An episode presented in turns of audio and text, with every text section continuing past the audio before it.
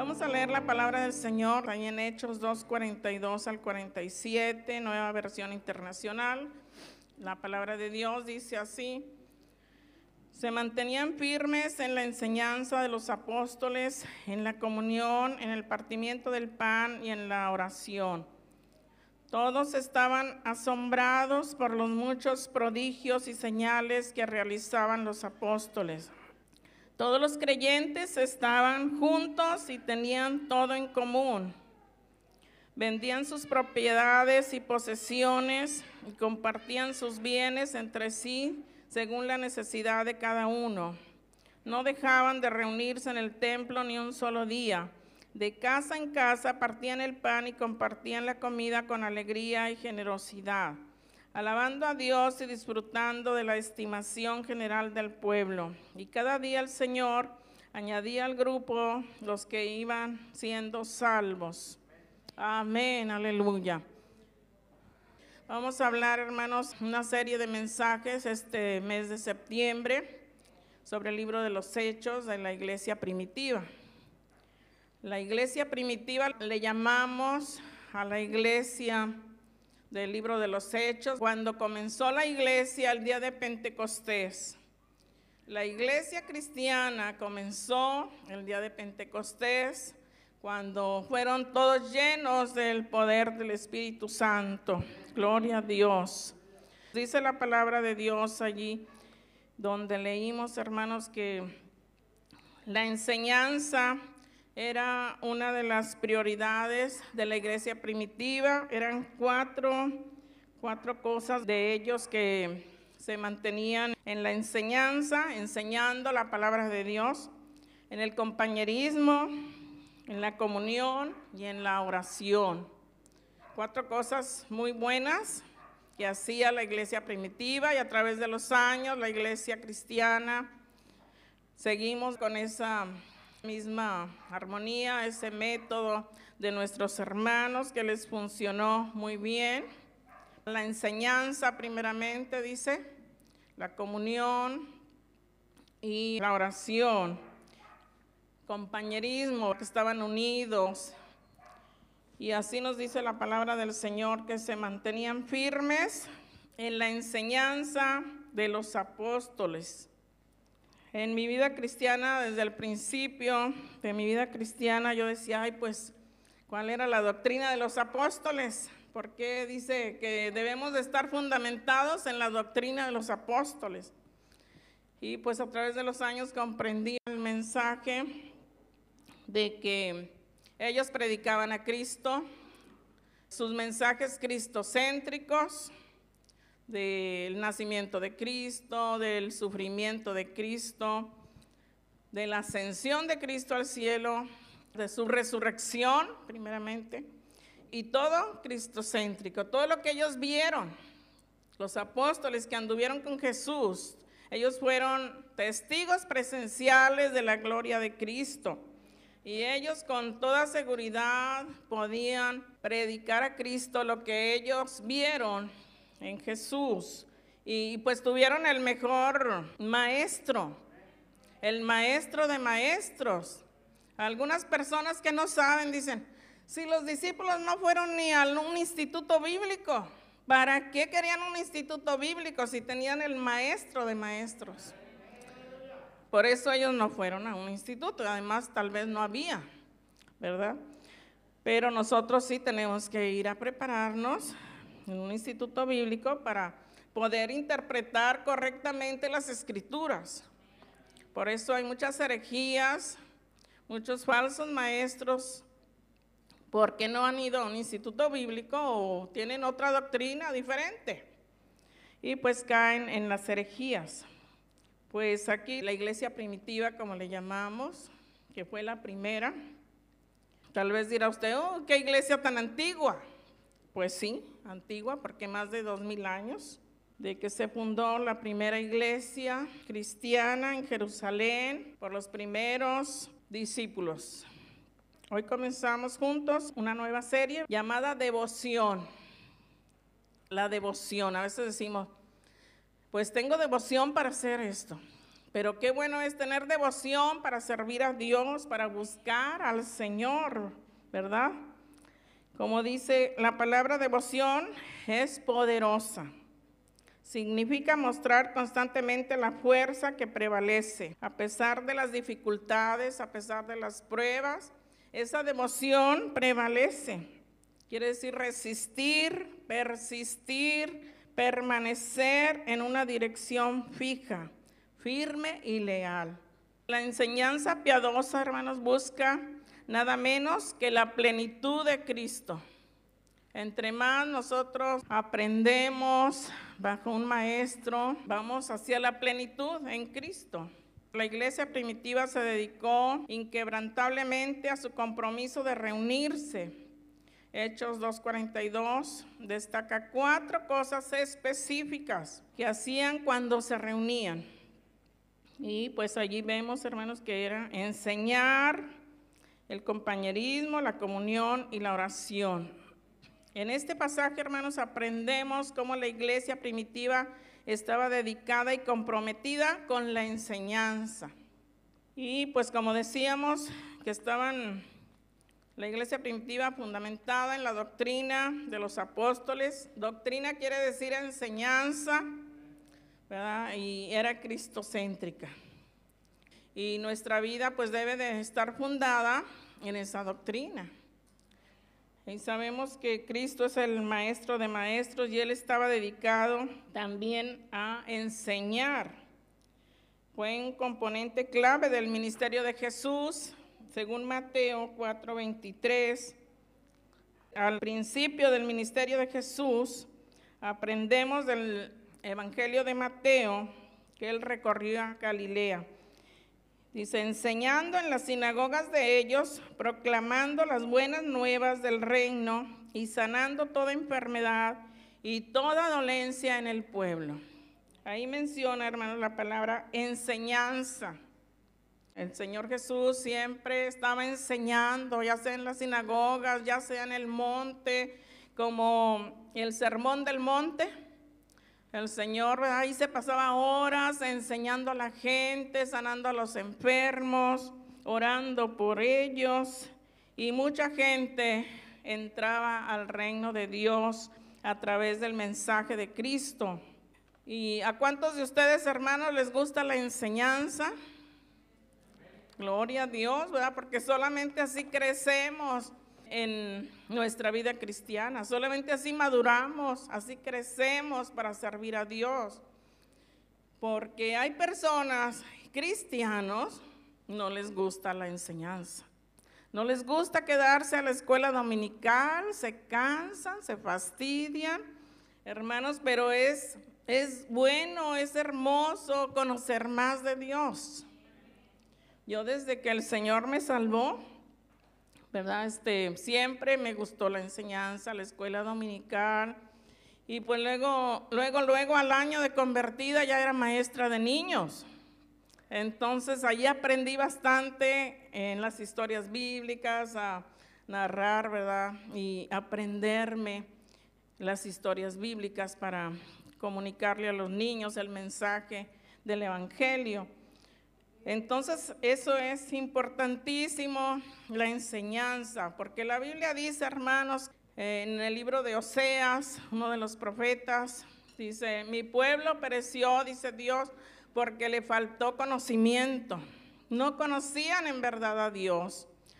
No les gustaba leer la Biblia, o sea, la ley, ¿verdad? Que ellos tenían. Y Pablo, hermanos, también incluye a los maestros como dones dados por Dios para equipar a la iglesia. La enseñanza del maestro es un don de Dios que este, no todos, no todos tenemos ese don para la enseñanza, pero Dios ha constituido, dice que allí en Efesios 4 del 11 al 13, vamos a leer allí, nos dice en la Biblia la palabra de Dios. Él mismo constituyó a unos apóstoles, a otros profetas, a otros evangelistas, a otros pastores y maestros, a fin de capacitar al pueblo de Dios para la obra de servicio, para edificación del cuerpo de Cristo, De este modo todos llegaremos a la unidad de la fe y del conocimiento del Hijo de Dios, a la estatura de un varón perfecto, a la estatura de Cristo. Todos llegaremos un día allí, ¿verdad? Si nosotros seguimos la enseñanza siempre enseñando o aprendiendo. Gloria al Señor. Hermanos, los maestros nos ayudan a conducirnos a la unidad, la madurez y la plenitud de la fe. Nuestro objetivo a través de la enseñanza y el entrenamiento es nada menos que la plenitud de Cristo. Así es que, eh, maestros, los maestros nos ayudan. Gracias a Dios que Semaní tiene maestros que enseñan a diferentes grupos, edades, la palabra de Dios. Instruir a los santos para que ellos maduren, no se queden como niños, que sean maduros, que sean fieles a Dios, que sigan adelante, que no desmayen, que sepan en quién están creyendo. El objetivo de la enseñanza. ¿Cuántos de ustedes disfrutan aprendiendo, hermanos?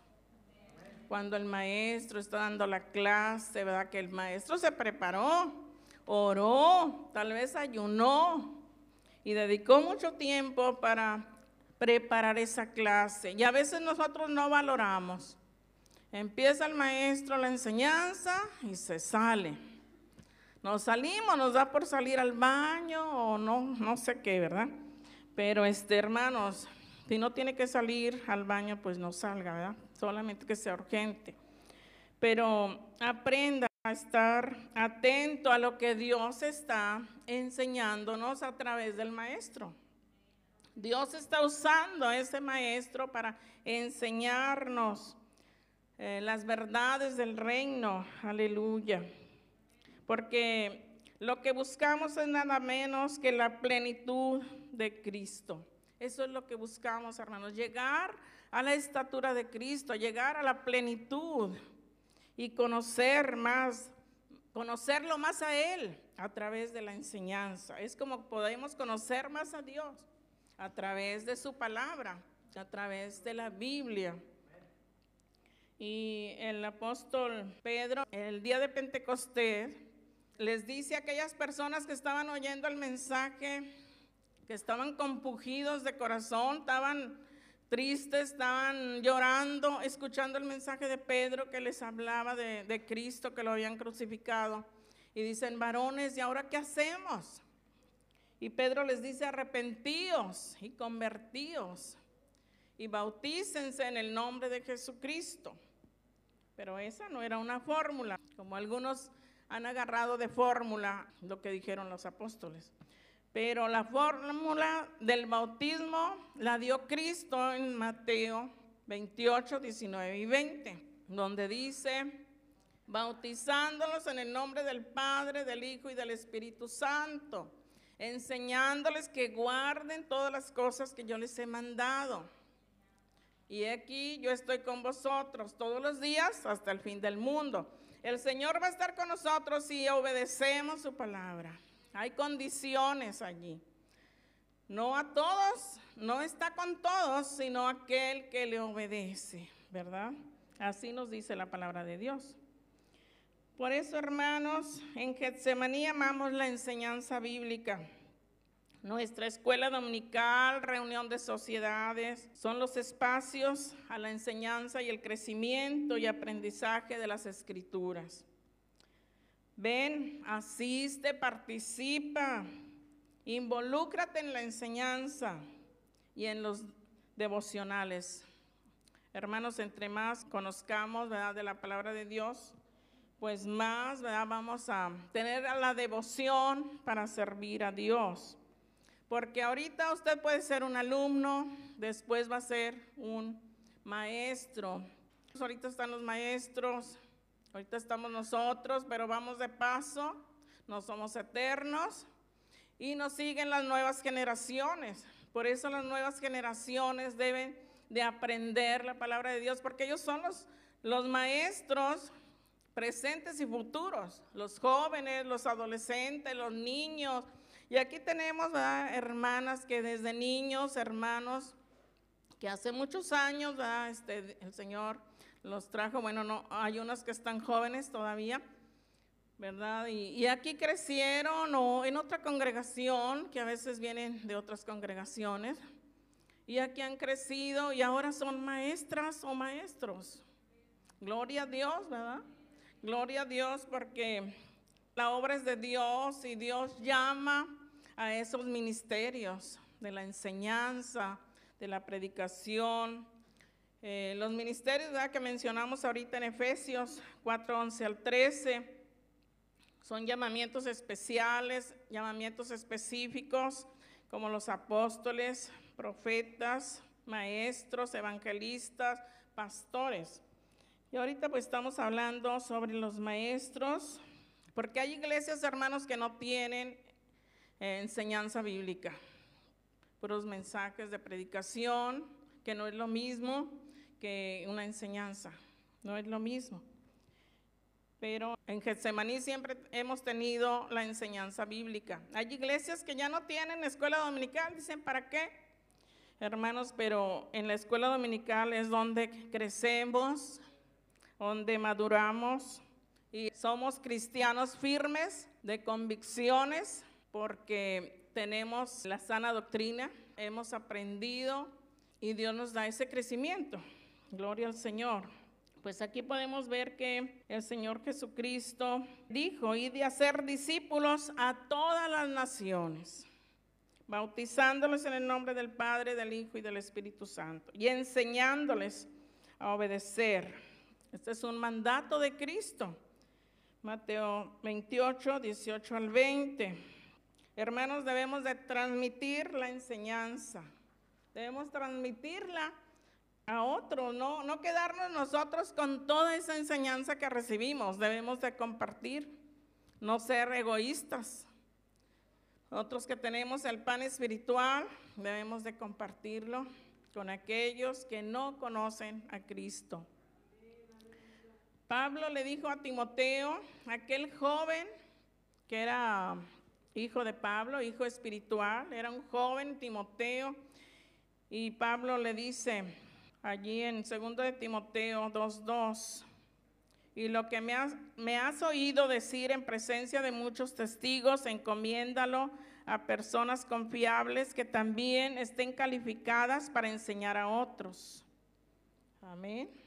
El pastor, ¿verdad? O sus colaboradores ven las aptitudes de ciertos hermanos que pueden ser maestros. Entonces ya los llamamos y hay que capacitarlos también con conferencias y cuanto para la enseñanza.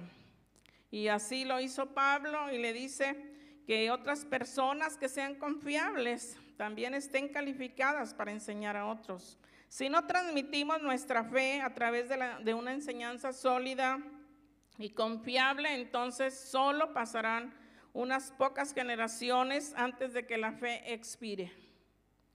Es un pensamiento sobrio, pero es una realidad. Si no estás dispuesto a enseñar, entrenar y compartir la plenitud de nuestra fe, por eso estamos especialmente enfocados en los niños, adolescentes y jóvenes, porque son los líderes, maestros y siervos del Señor del presente y del futuro.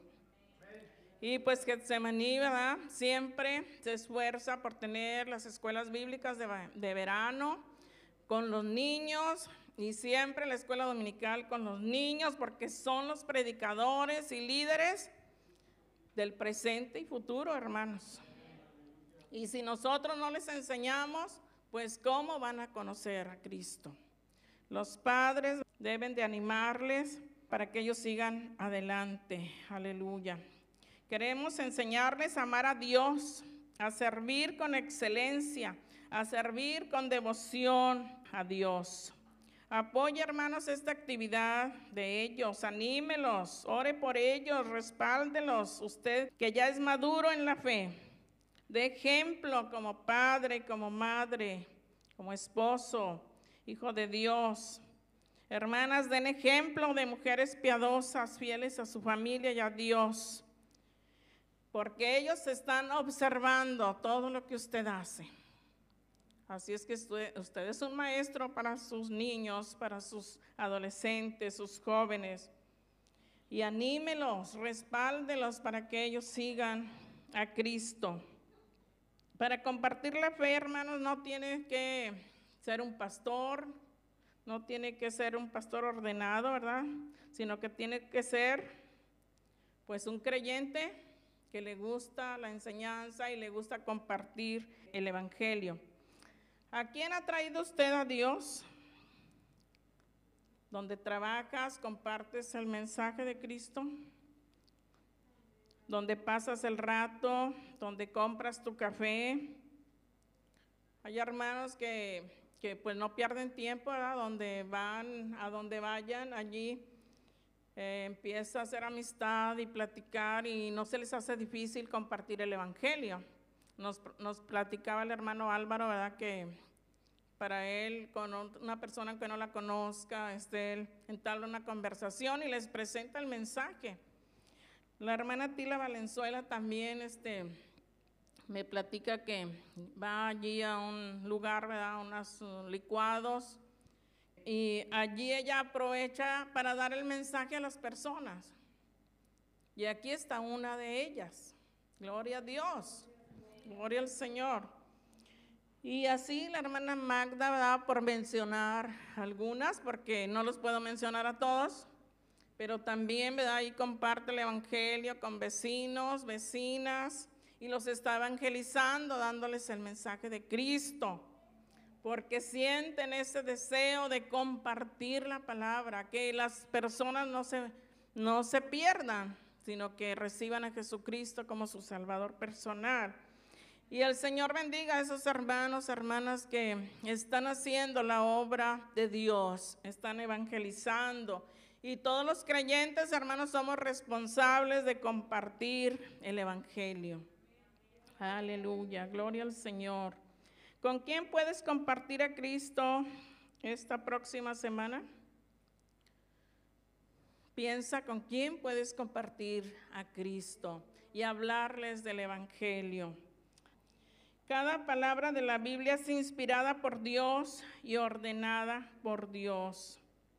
Todo, dice la palabra del Señor allí en 2 de Timoteo, capítulo 3, versículo 16. Toda la escritura es inspirada por Dios y útil para enseñar, para reprender, para corregir, para instruir en justicia. Es bueno recordar que toda la escritura es útil toda. Usted dirá, pero ¿qué voy a compartir yo? Yo no sé. Pues allí este, busque una lectura de la Biblia, porque la, toda es inspirada por Dios y útil para enseñar, para reprender, dice, para corregir, para instruir en justicia. Gloria a Dios. Bueno, pues yo quiero compartir, ¿verdad? Algo. Cuando comencé mi, vida cristiana, bueno, pues el pastor, el primer pastor formal que tuvimos en la iglesia cuando comenzó, era maestro, el hermano. Siempre ha sido su vida el ministerio de la enseñanza, de ser un maestro, pastor y maestro. El presbítero Gaudencio Hernández ahorita está de pastor en San Luis Potosí. Y ese pastor, pues, pura enseñanza, hermanos, pero este, qué bueno porque nos enseñó, ¿verdad?, cómo servir a Dios. Y los puntos principales que debemos de conocer de nuestra doctrina, ¿verdad? Los, eh, hay cuatro puntos principales, principales, porque son 16 los puntos principales que tenemos en, en nuestras asambleas de Dios, este, los puntos de nuestra doctrina, todo basado en la Biblia. Pero los cuatro puntos principales que tenemos, que todo creyente debe conocer, porque si le preguntan, ¿qué es lo que ustedes creen? ¿Qué va a decir? ¿Cuál es su doctrina? ¿Qué creen? Pues Cristo salva. Sabemos que Cristo salva, que Él es el único salvador. Dice su palabra, en ningún otro hay salvación, porque no hay otro nombre debajo del cielo en quien podamos ser salvos. Hechos 4:12. Y Jesús mismo dijo, yo soy el camino, la verdad y la vida. Nadie viene al Padre si no es por mí. Cristo es el único camino, es el único salvador. Bueno, Cristo salva, Cristo sana. Sabemos que Cristo sana, hace milagros, maravillas, Él es el médico de médicos. Y también Cristo bautiza, Cristo bautiza con el Espíritu Santo y fuego. Aleluya. Él es el que nos bautiza, dijo. Voy a, no los dejaré huérfanos, mandaré al consolador para que esté con vosotros para siempre. El Espíritu Santo, Cristo bautiza, Cristo viene. Sabemos que Cristo viene y hay dos facetas, el arrebatamiento de la iglesia y la segunda venida de Cristo al reino milenial. Bendito sea el nombre del Señor. Entonces esos son cuatro puntos principales de nuestra doctrina. Tenemos 16 y en la escuela dominical van a empezar a, dar esas clases de los puntos de nuestra doctrina, del, del 1 al 16. Y gloria a Dios, porque entonces son cristianos que van a aprender mucho de la doctrina de nuestro Señor Jesucristo, la enseñanza y van a ser cristianos firmes, cristianos fuertes, poderosos en la palabra, ¿verdad? Bien, bien este, convencidos, bien convertidos, firmes, para no claudicar. Bendito sea el nombre del Señor.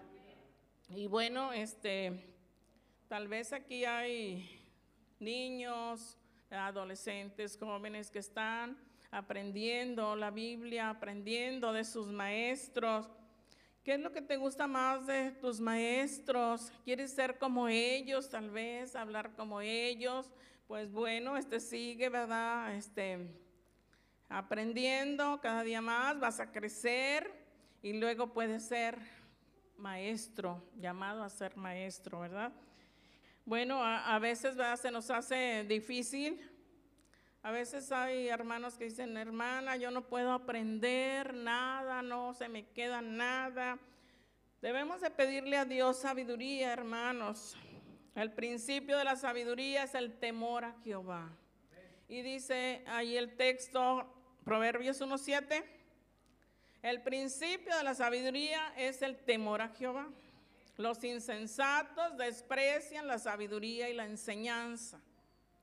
Así es que, hermano, usted quiere ser una persona sabia, ame la enseñanza. Si quiere ser un insensato, pues, pues no la ame, no ame la enseñanza, pero no le va a ir bien, hermano. Eh, para servir a Dios nos debemos amar la enseñanza, abrazarla y pedirle a Dios sabiduría, porque todo lo podemos en Cristo que nos fortalece. Aleluya. Gloria al Señor. Sí, porque a veces podemos decir, no, pues yo no puedo, este, no sé, este, hay, hay personas, fíjese, que aprendieron a leer en la Biblia. Conozco, he conocido varias hermanas que no fueron a la escuela y ellos querían aprender a leer para leer la Biblia y ayunaron, oraron y el Señor les dio el entendimiento para aprender a leer en la Biblia. Gloria a Dios. Así es que no hay excusas. Sabemos leer y sabemos, este, debemos saber compartir la palabra, porque todo lo puedo en Cristo que me fortalece, hermano. Cuando usted tenga temor, tenga, tenga dudas y diga, no, yo no puedo, este, porque es difícil, no, no cualquiera lo hace, ¿verdad? Con sus amigos, con sus compañeros de trabajo, con sus vecinos. Eh, no es fácil hablar de Cristo, y más porque a veces se burlan este, o no te escuchan, pero te escuchen o dejen de escuchar, tú háblales de Cristo. Es nuestra responsabilidad hablar de Cristo. Gloria al Señor. Porque así dijo el Señor, ¿verdad? Enseñándoles que guarden todas las cosas. Y este, dice, y predicar el Evangelio a toda criatura.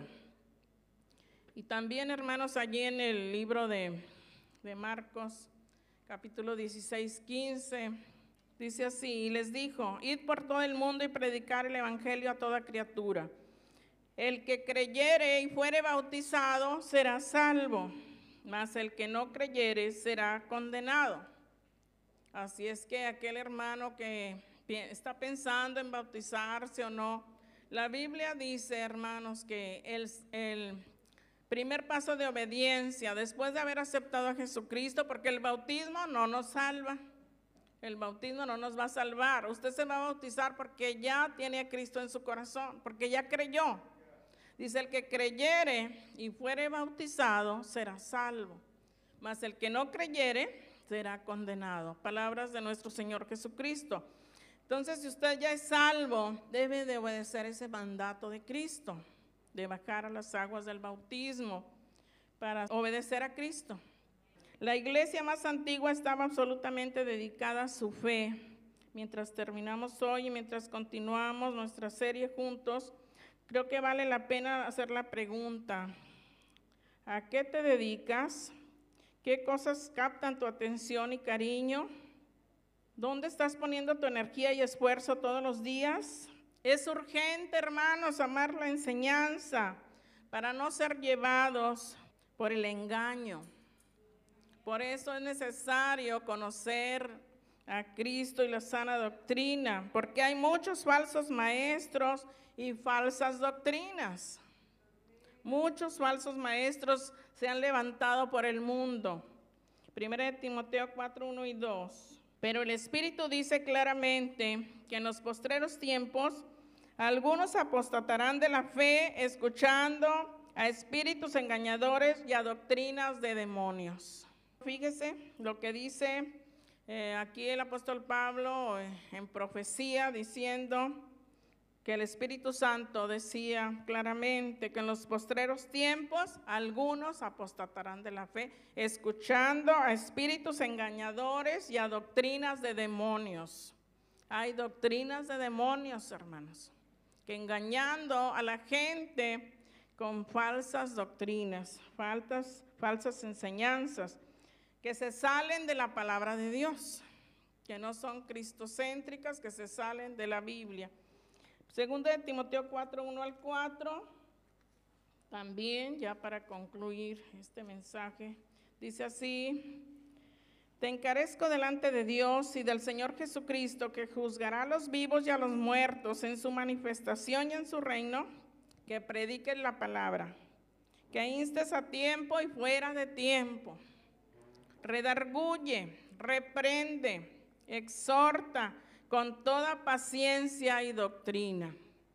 Gloria al Señor. Porque vendrá tiempo cuando no sufrirán la sana doctrina, sino que teniendo comezón de oír, se amontonarán maestros conforme a sus propias concupiscencias y apartarán de la verdad el oído y se volverán a las fábulas.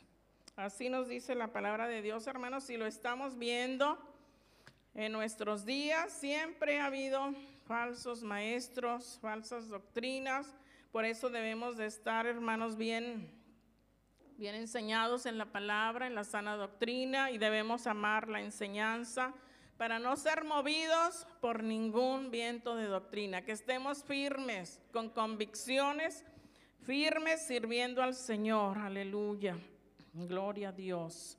Entonces, hermanos, eh, en la palabra de Dios nos habla de las personas que se han alejado de Dios. Nos habla de personas que habiendo conocido la verdad, se han alejado. El Señor quiere que regresen de nuevo. Y para eso hay una parábola ahí en Lucas 15, del 11 al 24, del hijo pródigo. Aquel hijo que se alejó, se alejó de su casa, le pidió a su padre su herencia y fue y la malgastó con mujeres y en vicios y se halló luego sin trabajo, necesitado, nadie le daba trabajo, tenía hambre y, y entonces reflexionó y dijo, ¿cuántos jornaleros en la casa de mi padre tienen abundancia de pan y yo aquí perezco de hambre? Y dice, volveré y le diré a mi padre, Padre, he pecado contra el cielo y contra ti. Ya no soy digno de ser llamado tu hijo, pero hazme como uno de tus jornaleros.